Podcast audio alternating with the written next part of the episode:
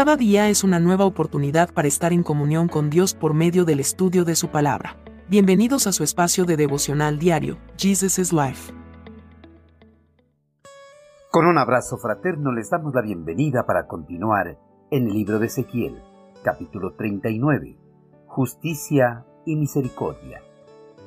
Las naciones sabrán por qué los israelitas fueron enviados al destierro, fue el castigo por su pecado, porque fueron infieles a su Dios.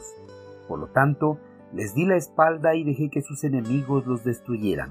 Les di la espalda y los castigué por su contaminación y por sus pecados. Ahora bien, esto dice el Señor soberano, pondré fin a la cautividad de mi pueblo, tendré misericordia de todo Israel, pues yo protejo celosamente mi santa reputación.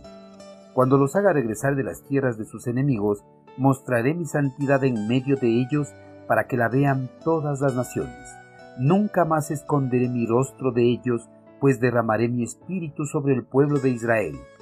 Yo, el Señor soberano, he hablado.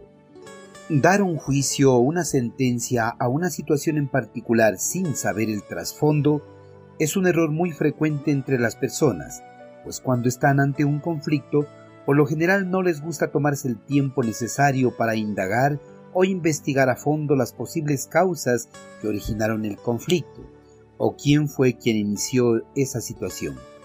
Al no tomarse el tiempo necesario, pueden equivocarse en su sentencia o en sus afirmaciones, incluso pueden ponerse a favor del culpable. Estos errores de afirmar o sentenciar sin conocer a fondo la situación eran muy comunes en los tiempos del Antiguo Testamento. Por eso, para que no existan afirmaciones erróneas o rumores entre las naciones del por qué el reino de Israel y Judá fueron destruidos, el Señor de los ejércitos celestiales daría a conocer a todas las naciones las razones precisas del por qué fueron destruidos estos dos reinos. El pueblo hebreo había ofendido en gran manera a Dios con sus constantes rebeliones, sus pecados, su abandono a las leyes que les había entregado en el monte Sinaí y la adoración a los dioses paganos de la región. Por estas razones, Dios juzgó a Israel y lo abandonó a su suerte. Debido a ese abandono, los ejércitos de los reinos enemigos pudieron derrotar al ejército israelí con total facilidad y a los sobrevivientes de esa masacre los llevaron cautivos a sus tierras. Tras el juicio divino, la nación hebrea quedó totalmente destruida y desolada. Israel pudo sentir en carne propia el juicio de Dios en contra de la maldad y el pecado.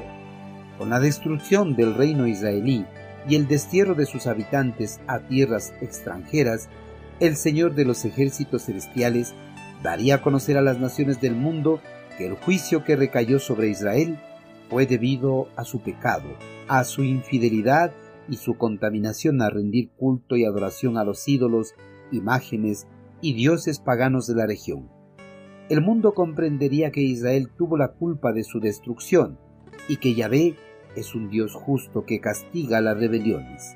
Además, comprenderían que la ofensa a Dios se paga caro. Con esta aclaración, el mundo no tendría dudas acerca del por qué Israel fue destruido. Dios es justo, pero también es misericordioso. Él siempre está dispuesto a perdonar, por eso en su misericordia perdonaría al pueblo hebreo todas sus transgresiones y pondría fin a los años de cautividad en tierras extranjeras. Esta profecía de perdón y liberación del cautiverio de su pueblo amado lo dio a conocer por medio del profeta Ezequiel.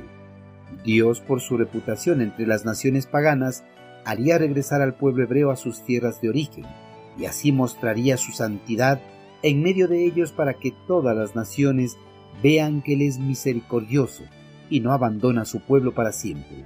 Además, les prometió que nunca más escondería su rostro de ellos, pues derramaría su espíritu sobre el pueblo de Israel para que permaneciesen fieles y obedientes a sus leyes, mandamientos y estatutos.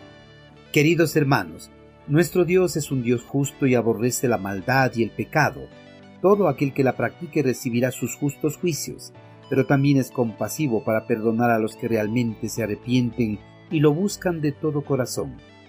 El pueblo hebreo fue culpable de que Dios derramara su juicio sobre él, pero pese a esa culpabilidad, Dios tuvo compasión de su pueblo al verlos vagando y dispersos por los distintos países de la región.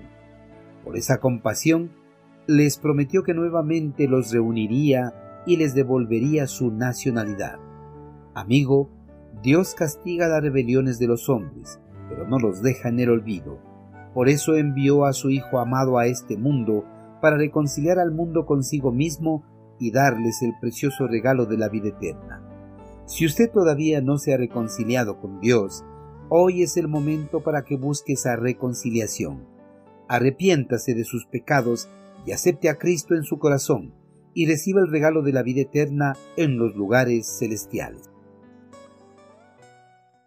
Envíenos sus sugerencias y comentarios a nuestro correo electrónico ministerio.jesusislife.net. Este programa es una producción de Jesus is Life.